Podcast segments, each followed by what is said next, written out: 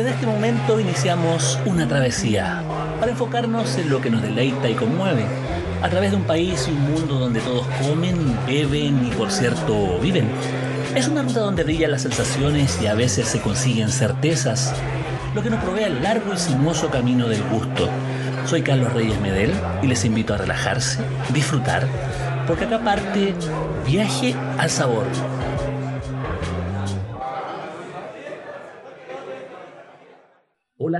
¿Qué tal? Esto es nuevamente Viaje al Sabor, probablemente el podcast más sabroso, diverso, culinario del momento. Ya llevamos, esta es nuestra edición número 90, sumado a las ediciones especiales también. O sea, son, son 90 personajes con los cuales hemos conversado a lo largo de más de un año ya de, de emisiones donde damos a conocer distintos ámbitos del comer, del beber, del sentir eh, que está detrás de nuestro panorama nacional e internacional. Y bueno, vamos a charlar con una persona que tiene una trayectoria larga, que de alguna forma ha vivido el siglo gastronómico desde una perspectiva eh, de restaurantes de alta gama, partió en Puerto Fuy, después, eh, bueno, después de una pasantía por eh, Europa también, un largo tiempo en restaurantes con estrella Michelin, después se hace cargo del desafío de, que, de, de, apoyar y después reemplazar a quien fuera uno de los cocineros más destacados de los años 90 y los años 2000, me refiero a Carlos Meyer del restaurante europeo. Y él eh, después, gracias a una bueno, a disciplina, a rigor, a talento gastronómico, ha conseguido también establecer su camino propio. Hoy pasó desde el europeo a lo que es la mesa. Se cambió más o menos una cuadra de distancia, mantiene, pero mantiene, digamos, en esa, en esa calle Nueva Costanera, uno de los, de los rincones eh, más independientes de lo que es la cocina en este momento, en un barrio, en una zona donde después y sobre todo después de la crisis de, de la pandemia, no hay muchas ideas frescas. Y eso es uno de los aportes, uno de los tantos aportes que tiene Álvaro Romero para, como para poder sumarlo a esta serie de conversaciones que tenemos en Viaje al Sabor. Bueno, aparte de esa presentación vamos a hablar de muchísimas cosas más, pero bienvenido Álvaro acá a Viaje al Sabor. Gracias, Carlos. está, buena la, está buena la intro. Ah, perfecto. Eso, pero, pero básicamente porque porque el rol del cocinero hoy se va mucho más allá de la mera cocina.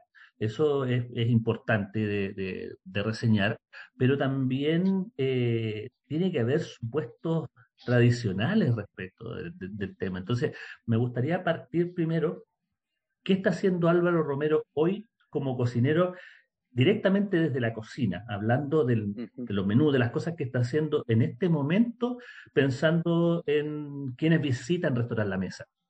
Desde adentro de una cocina, bueno, en la transición de un, de un verano a un otoño, eh, tratando de respetar o de ir con una temporada, una temporada regida por la naturaleza, valga la redundancia, que eh, también está en, un proceso de transición o en un destiempo, ¿no es cierto? Eh, no lo puedo asociar a un tema climático y nada por el estilo, pero es, una realidad de que si el año pasado, hace dos años, a esta fecha aparecía un producto, hoy día o no está, o se atrasó, o que la helada llegaron antes, eso anticipa las cosas.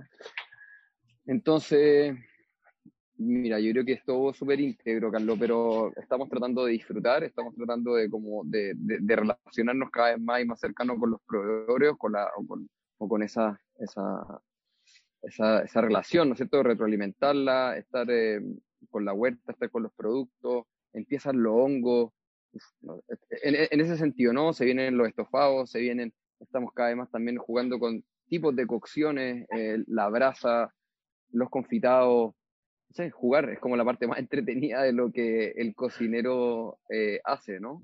tratar de buscar sabores nuevos, tratamos de tener una cocina también súper retroalimentada en lo que es entre el cocinero, ¿no? Yo al menos trato de generar esos espacios a que el cocinero tenga miedo a proponer, a que, a que pueda ir a buscar. Eh, hay márgenes, claro, ¿no es cierto? La creatividad tiene que tener algún tope, porque si no, no hay que olvidar que es un negocio, no podemos estar en la creatividad en un 200%.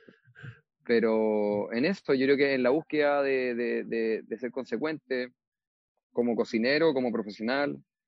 O sea, buscando un equilibrio, porque por supuesto estamos hablando de un negocio, los restaurantes son negocios, pero también ver eh, la posibilidad de establecer eh, alianzas creativas con la gente con la que estás trabajando, porque progresivamente el rol del cocinero se ha transformado en algo colaborativo desde el punto de vista de la creación, por un lado, y también, por otro lado, eh, hay, una, hay una mayor comprensión de lo que son las temporadas. O sea, cuando tú partiste, cuando tú estabas en el trabajo de europeo, por ejemplo, eh, hace ya varios años, unos 15 años a la fecha, tú vivías, se vivía la, gastronomía de la alta cocina de ese tiempo de otra manera.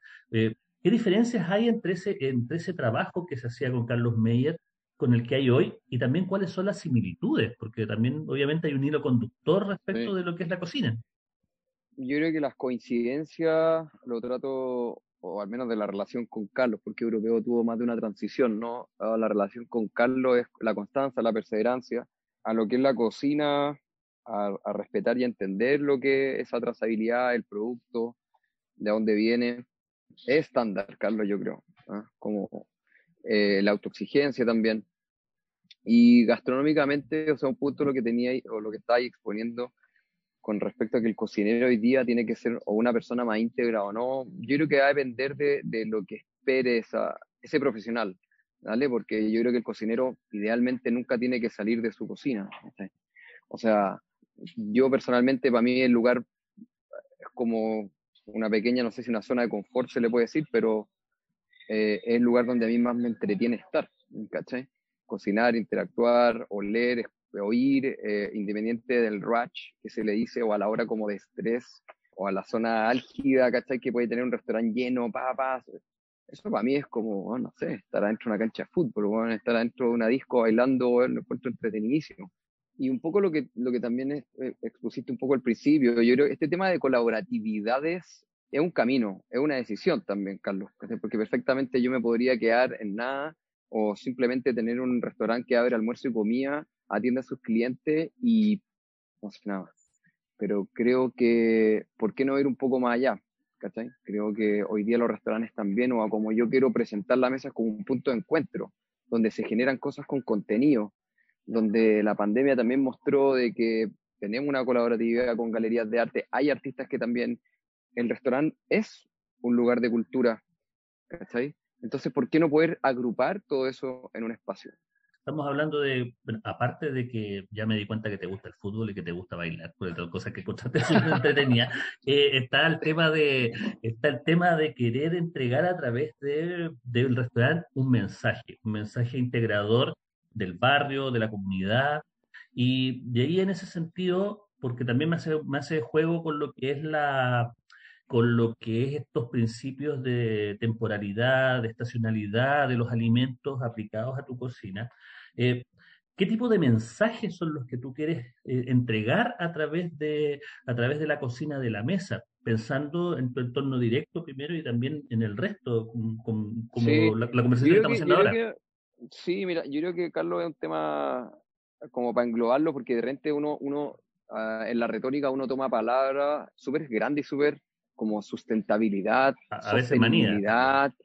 Sí, eh, eh, pero como tratando de ser como más responsable nomás, Carlos. ¿cachai? O sea, la mesa cuando yo lo ideé, lo ideé no solamente con el tema yo quiero tener mi restaurante, entonces, no, lo llevé un poco más allá. Lo llevé a entender cómo se alimenta uno un restaurante, cuáles son los, los, los combustibles, ¿cachai? O sea, es decir, de gas, electricidad, ya, oye, ¿y qué pasa si me solamente me, me, tiro por el lado eléctrico. Genial. Yo entendí eso cuando me tocó hacer Singular, involucrarme en la arquitectura y en el diseño, eh, un piso menos uno, oye, no se puede el tema del gas, solo eléctrico. Ah, perfecto, ¿qué equipamiento existe?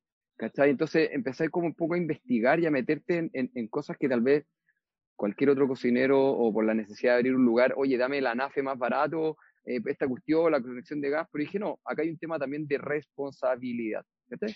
Entonces, la mesa es un restaurante 100% eléctrico. La mesa es un restaurante también que yo lo diseñé desde el punto de vista de la eficiencia en cuanto al consumo de agua, donde hoy día es un tema también súper en boga, pero tal vez un poco anticipado, tal vez un tema con un poco de edición de futuro. Eh, tenemos una planta de osmosis en la cual eh, nosotros reutilizamos nuestra agua, el descarte que se ocupa para los baños de cliente personal y regamos. Eh, hay un tema también de, operación que conlleva, ¿cachai? Eso de trabajar con agua filtrada, tu horno, tu máquina de café, tu máquina de hielo, tu equipo. Entonces, eh, el tema del reciclaje, que eh, de nuevo, insisto, es súper difícil también tratar de unificar todo esto. La sustentabilidad tiene temas sociales, culturales, eh, económicos, ¿cachai? Entonces, abarcarlos todos es complejo, tratar de alinear todo esto también con la oferta y la demanda, tratar de alinear también todo esto con las temporalidades, tratar de eh, alinear todo esto también con lo sostenible que tiene que llegar a ser un, modelo de negocio, porque yo de nuevo insisto, como que la mesa no es filantropía, aquí no es que llegue y haya una persona que esté atrás inyectando el plata a todo, no, somos súper responsables en eso, ¿cachai? O sea, desde pagar nuestros impuestos como corresponden, pagar a los proveedores a 7 o 10 días, yo no tengo, yo no le pago a nadie a 30, 35 ni 40 días, tengo la plata y pago. Eh, entonces, hay, hay, un tema, sí, súper importante, sobre todo con el tema de, nada, es responsable, Carlos. Creo, creo que esa es como, esa, esa es como la palabra que, que uno puede englobar y ser lo más transversal posible en todos sentidos, desde un área de recursos humanos, proveedores, clientes. O sea, finalmente lo que tienes es una es un mensaje de responsabilidad a través de un trabajo que se expresa que se expresa en, la cocina, pero también para eso, y como decías, un cocinero no está solo. Antes de fuera de fuera de micrófono decías que, que tú llegabas después de dejar tu hijo al colegio, llegabas y estabas solitario en el restaurante como para tener este momento de meditación mediante un cafecito, en silencio de la sala, antes de comenzar la jornada pero eso es una alegoría de una soledad que es imposible en un restaurante donde se trabaja en equipo. Y una de las cosas que, que llama la atención en el trabajo de la mesa y en, tu trabajo tiene que ver con, con, la confección de equipos que van más allá de la cocina. Y eso también puede ser eh, un modelo o un ejemplo para poder eh, eh, estructurar un restaurante. Quizás sea, o, mm. quizás también forme parte de, lo que se necesita para poder estar en un restaurante en el sector donde está. Y, eso me gustaría saber, ¿cuáles son los lugares, cuáles son los, equipos que están más allá de la cocina que te apoyan? O sea, yo creo, mira, lo, voy a tratar de alinear un poco lo que te decía antes. Yo creo que uno también se podría quedar en una zona de confort eh, y quedarme solamente con un equipo de cocina, de sala, administración y... Pero, no sé, pues, me gusta ir por más nomás. ¿Cachai? Fue el, mismo, una de las razones también que hace, hace 10 años atrás también se salió esta idea de Mastica, de generar estas ferias gratis en un parque con el fin de mostrar a proveedores y ponerlo a disposición de todos, acercar eso hasta, hasta hoy día en la mesa, poder consolidar ciclos, gracias al apoyo también de marcas que creen en esto, de poder eh, dar la vitrina de, ahora fin de mes traigo a Matías, traemos con mi equipo de comunicaciones, producción, gestión, eh, servicio, cocina, eh, a Matías Chilonis, que es un chef peruano, tiene restaurante en Lima y tiene un proyecto increíble en el Amazonas que se llama Gocta Natura, es un hotel inmerso en la mitad del Amazonas, a 1800 metros de altura, donde trabaja con comunidades, con el tema de la sustentabilidad renovable, etcétera. Tenemos nuestro espacio cultural de música que también compartimos y ponemos música jazz en vivo. Yo creo que me veo, y también yo creo que es, entretenido porque también uno qué quiere hacer, si a fin de cuentas, y por qué no hacerlo. Yo creo que va para allá y, como te digo, completo hoy día mi equipo es mucho más transversal, sí. Tengo a la Natalia que trabaja conmigo, que es un increíble canal a tierra donde baja, gestiona, produce, contacta. Eh, por otro lado, el área de comunicaciones, por el área también de mi cocina en sí, todo lo que competen a mis proveedores, o sea, Ayer que tuvimos reunión de equipo, 27 personas que somos aproximadamente en la mesa, como para transmitir también los objetivos comunes, ¿cachai, no? Salir, porque también uno tiene que entender el contexto donde está nadando. Tal vez eh, yo no quiero que la persona que esté conmigo solamente sea un lugar donde tú entras y marcas una tarjeta, son ocho horas, termino mi pega y te vas. Yo no necesito eso conmigo. Yo necesito gente que quiera crecer profesional, personalmente, ir por más, crecer, tener ambiciones. Y eso sé, es como un poco más educado a mí, entonces me veo también la responsabilidad de que la gente tal vez no piense igual a mí, pero que ojalá le sirva y que vaya por más. Ajá, básicamente. Estamos conversando acá en Viaje al Sabor con Álvaro Romero, espíritu, digamos, y gestor de Restaurante La Mesa, de Mercado Mastica, de otros tantos otros proyectos anteriores que, que en este momento nos, nos entrega, digamos, una, una pauta de lo que, de lo que quieren ser, de lo con quienes quiere trabajar con su equipo, pero también tú tienes una faceta en este momento eh, exterior y me gustaría detallar Eso porque, porque también estás trabajando con conversatorios, haciendo diálogos, convergencia también, aparte de la música, aparte de estas colaboraciones con los cocineros también, que son interesantes porque también ofrecen nuevas visiones para tus clientes, pero también para lo que es el entorno gastronómico. Pero también está esto de los diálogos sobre la construcción de entornos y producción sostenible, que es el próximo 26 de abril a las 10 horas va a estar eh, Álvaro conversando con eh, Caru Seger, arquitecta, con Pablo Zamora, Casú, perdón, Pablo Zamora, doctor en biotecnología, Matías Silonitz, chef también, y Martín del Río, fundador de la Era Sur, que tiene unas publicaciones espectaculares aparte. Entonces, ¿cuáles son los objetivos de este, de este conversatorio? Y me imagino que no son los primeros, no, no, es un primer ciclo. Bueno, en este caso, en este caso, en este caso el primero, como te decía un poco antes, Carlos, la idea es que todo lo que generemos con la mesa tenga contenido. No es solamente ser un restaurante donde trae un chef, se saca una foto y se va. Entonces la idea eh, de este conversatorio nace, todas las personas que, forman parte de este conversatorio son clientes, son amigos, son gente cercana. Yo me trato de reglamentar de gente multidisciplinaria porque me encanta como persona, me encanta interactuar, me encanta saber, aprender. Em, y en el caso esto nació de experiencias también de viaje, de poder retroalimentarme también de Mesamérica, de eh, festivales gastronómicos o situaciones ¿cachai? en las cuales esto pasa. Eh, nosotros también como Chile tenemos ñam, eh, actividad que también que se desarrolló durante mucho tiempo, que también generaba momentos donde estaba la retórica, la conversación, el diálogo de cocinero, de personas del rubro. Entonces, hoy día como la mesa, de nuevo, te digo, tal vez podríamos ser solamente un restaurante que entregamos un servicio tangible de alimento y servicio, pero me encanta la idea, la idea de que vaya más allá. Entonces, este primer conversatorio donde la idea, Carlos, de esto es generar un punto de inflexión a las personas que participen. El por qué hacemos lo que hacemos, cómo lo hacemos, tenemos una oportunidad de hacerlo distinto, somos responsables con lo que nosotros tenemos y lo que queremos hacer. Eh, y, no es con el tema de como ir con una bandera verde y como que aquí vamos a cambiar el mundo, sino que, ¿por qué no hacerlo si podemos? Ajá, o sea, más, preguntas que respuestas, sugiere... Sí, o sea, ojalá, ojalá, y ojalá, que se generen, ojalá que no sea como un monólogo de cada uno eh, del exitoso o no, lo que hace su trabajo. Por, eso también eh, eh, se tomó la decisión de este panel, que lo encuentro increíble que todos hayan aceptado participar. La CASU es una increíble arquitecta chilena con renombre a nivel mundial, donde la filosofía, el arte, forma parte de, su entorno o cómo ella desarrolla su proyecto el Hotel Tierra en Patagonia realmente es algo increíble cómo está inmerso en la mitad de la naturaleza, cómo la madera hace partícipe de este, de este contexto.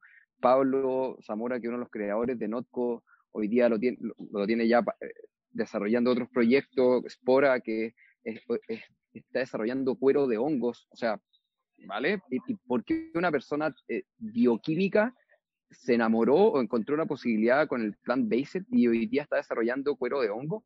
O sea, ¿vale? Algo está pasando ahí. Por otro lado, Matías, con todo su proyecto personal, donde él tomó una decisión de, haber trabajado en los mejores restaurantes de Lima y el mundo, y haber tomado una pausa en su vida y haber dicho, no, yo quiero enfocarme en el Amazonas, en mi origen, donde está, y entregarme a la comunidad, con respect, ¿cachai? Eh, y bueno, todo esto lo va a liderar, moderar Martín, que Martín, no sé, eh, la Era Sur, para mi juicio, una de las mejores plataformas a nivel mundial de, del respeto, eh, la naturaleza, el ambiente. Entonces, no sé, yo creo que son, son cosas que van sumando, Carlos, ¿cachai? O sea, son, son instancias que, que, creo que necesitamos, sobre todo en los tiempos que estamos hoy día, donde todo es súper rápido, donde todo es súper inmediato, donde todo es generar una instancia de parar, de poder compartir, de poder conversar, de poder eso, de eso esa, esa, es la idea y el objetivo de este conversatorio. Son, son ideas como para perfeccionar lo que estamos viviendo en términos gastronómicos, en términos de, de, restaurar, en términos de, de, mejorar y hacer evolucionar eh, eh, o, ayudar a generar ideas que permitan de algún modo evolucionar en términos gastronómicos. Y ahí, bueno, vamos a aterrizar en eso ahora mismo, aterrizar respecto de ¿Qué vamos a comer hoy, por ejemplo? ¿Qué vamos a comer esta semana o la próxima semana en, la mesa? ¿De qué va? Porque me hablabas hace un rato de estacionalidad, me hablabas hace un rato de, de, lo que se viene, estamos a fines de abril, estamos ya, ya de, lleno en un otoño que se resiste a, se, se, resiste en la zona centro, pero en la zona sur, por ejemplo, ya en pleno. Entonces, cuéntanos ya, porque obviamente estamos hablando de la superestructura del restaurante, pero todo eso converge en un plato. Así que, ¿de qué va la mesa? Hoy día, bueno, lo, entretenido es que también la mesa hoy día ha ido tomando líneas también eh, en cuanto al trato del producto, ¿vale? O sea, independiente que, bueno, tú has podido venir a la mesa y poder eh, eh, comer, pero básicamente hay unas entradas que son, los entrantes son más elaborados que los platos de fondo donde priman ciertas proteínas con distintas cocciones y tú puedes elegir el site, ¿no? Es decir, tu acompañamiento. Hemos tomado una línea con el vegetal súper increíble y eso creo que es resultado también de la relación con los proveedores. Entonces, sigamos en la entrada, hay un clásico de la mesa que es la papa rosti, donde a medida de la temporada que nos enfrentamos los productos que podemos tener más constancia, eh, está el mar, ¿no es cierto? Que hay una rosti que pueden ser locos, estamos en el erizo hoy día, estamos con las chochas en cualquier minuto, estamos con los ostiones que también están, que también hay unos ostiones a la brasa que están increíbles, producto, o sea, de nuestro proveedor Aldo, que es de Marine Farms, de Laguna Verde, cerca del Garro. El tiradito de pescado también, que a todo lo que nos traen aproximadamente entre 15 y 20 kilos diarios de pescado fresco es lo que nosotros le ponemos sobre la mesa al cliente. Por otro lado, bueno, la pasta que nosotros hacemos también en casa eh, con una salsa de erizo, pasta albóndigas también, que nosotros también hacemos acá, donde, claro, tú, tú también no son platos que también me puedo comer en el restaurante al lado, pero donde yo quiero hacer como hincapié es como, me encantaría saber si el restaurante al lado sabe de dónde vienen las cosas y yo le pongo al cliente en la mesa. Volvimos a encontrar un proveedor que es increíble, que es de pollo de grano, que antiguamente ya hay muy poco, casi ningún eh, proveedor de pollo de grano eh, donde va a ir con una mantequilla de hongo adobada, ojo con los hongos, ya están empezando a llegar los primeros níscalos, los primeros changles, hay algo ya del hoyo, entonces estamos en toda esa transición, ¿cachai? Súper entretenida, para que decir los mancaquis que vienen, están las peras, están las manzanas Fuji y van aterrizando también, que van a los postres, van a ir a las entradas, las mollejas también que van a pasar a otro toque, la coliflor que ya es un clásico con una salsa tomatada de guarda que nosotros pudimos hacer durante el mes de febrero y la mitad de marzo. Entonces, como te digo, no, lo entretenido es que no estamos parando, estamos como en un constante... Eh, Hay una transición constante. Digamos que las, cosas, las cosas se mantienen, se mantienen con una cierta constancia y me parece que es parte de, de lo que es una realidad en torno a un restaurante que busca una estacionalidad. Ahora, después de todas estas cosas ricas de este pollo de grano, que he tenido la oportunidad de probarlo también en otras cartas de, restaurante o, algunos menús de verano, todo lo que son los, los, productos crudos, por ejemplo, estos productos del mar de, de primera, y esta, y esta tendencia a ofrecer el origen.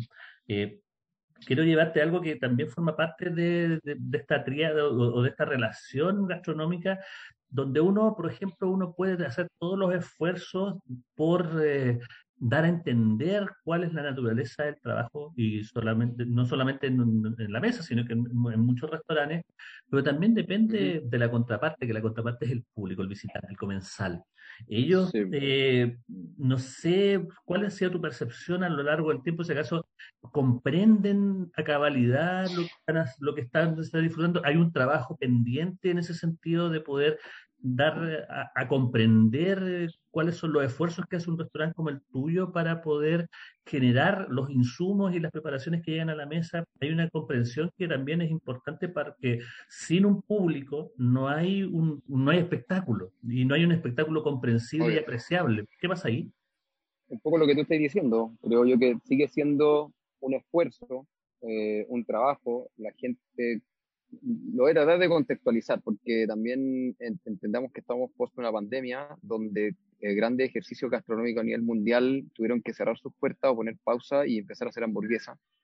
Entonces, desde ese contexto donde yo creo que pocos restaurantes, lo voy a decir desde la humildad absoluta, eh, fuimos fieles tal vez a lo que estábamos haciendo, que versus, y no, no, lo, no lo juzgo, si es que fue la decisión que tomó el resto de, oye, no, necesito hacer sushi, hamburguesa y pizza para que este, mi negocio se mantenga.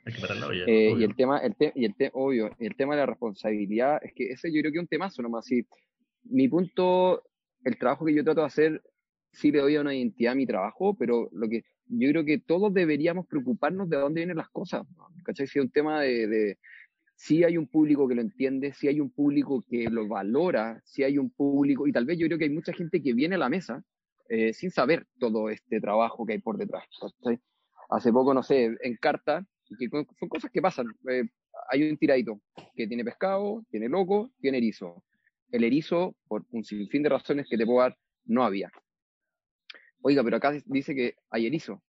Sí, pero mira, yo no le voy a mentir, es que no hay erizo, porque hay marejada, o porque la extracción ilegal de loco paga tres veces lo que al pescador lo que sale el erizo, entonces el viejo prefiere ir a sacar el loco que el erizo, o simplemente no hay. Pero ¿cómo? Como si acá dice que usted, vale. O sea, situaciones como esas, como eh, no está entendiendo lo que uno está, le está ofreciendo, eh, hasta, eh, oiga, pero un día lunes, ¿cómo puede ser que no tenga pescado fresco? Es que no, porque a mí me llega el pescado fresco todos los días. Entonces, si día no había, era porque no era de la calidad que usted o yo le quiero ofrecer. ¿Cachai? O sea, son, son puntos de, de rente como de inflexión o de, de no entender. ¿cachai? Punto ciego. sí, pero yo creo que es parte de, es parte de, y, que ese tipo, ese tipo de público eh, se mantiene, disminuye ese, ese, público inconsciente, todo respeto, pero no, yo, sí, no, no, sí. Yo creo que también es de inconsciente, pero también es de ignorancia, ¿no, Carlos? ¿cachai? O sea, de, y, la, ignorancia no hay que juzgarla, yo creo que al contrario, hay que alimentarla para que eh, la persona que, que, no entiende lo haga, que note el valor agregado. Oye, pero esta cocina, que me ha pasado más de una vez, esta cocina es muy simple. Que bueno que lo pensé así, porque no sabéis la cantidad de trabajo que tiene por atrás para yo poder ponértela encima y que tú lo veáis lo complejo de lo simple, ¿cachai? Entonces, em, pero, no sé, o sea, yo en ese sentido ya estoy curtido, o sea, ¿cuántas veces me haya pasado, a, modo de anécdota, una vez me pasó en europeo, que no era mi restaurante, yo trabajaba ahí, o lo, hacía como mío, pero, o sea, un, cliente me mandó a llamar, voy, y me dice, oye, yo creo que es la mejor comida que he comido en mi vida. Me recordé de un restaurante en Nueva York que, no sé, no sé yo voy con mi señora, oye, qué bueno. Pero, ¿sabéis que el, el, cielo, el techo es muy bajo, el cielo como el cielo, el cielo del restaurante. Y dije, no, ya. O sea, el contexto es que ya hay gente para todo. bueno, y acá estamos en, el cierre ya de, esta, de esta conversación intensa, dinámica, que, nos permite conocer un poco lo que está haciendo Álvaro Romero en Restaurante La Mesa. Y de modo de resumen, eh, a propósito de todo lo que hemos conversado, me gustaría que cerraras diciendo, digamos, ¿Qué es lo que puede esperar alguien que visite la mesa? Ah, espero que disfrutar y pasarlo bien. Creo que ser bien atendido, creo que alguien que espero si viene a más allá de una actividad de contenido que nosotros vamos a ofrecer, ya sea una noche de jazz, ya sea un conversatorio, ya sea al chef eh, con una línea sustentable o sostenible o con un proyecto increíble a la otra parte del mundo. Eso, es que se sienta en su casa, Carlos. Yo creo que ese es el gran desafío que, tienen, que tenemos nosotros como equipo, es que alguien que entre a la mesa se sienta cómodo, que coma rico, y eso, y que disfrute.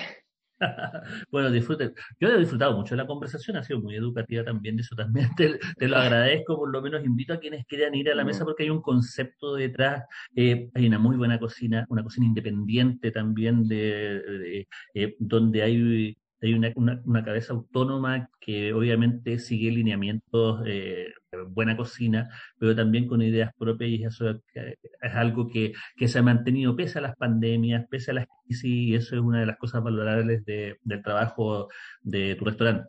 Así que bueno, te agradezco muchísimo el poder haber conversado con, con, nosotros acá en Viaje al Sabor y bueno, invitarlos a a una próxima edición de esta serie de podcast eh, donde vamos a tener eh, un invitado o una invitada tan interesante como el que acabamos de tener en este momento. Así que nosotros nos vamos.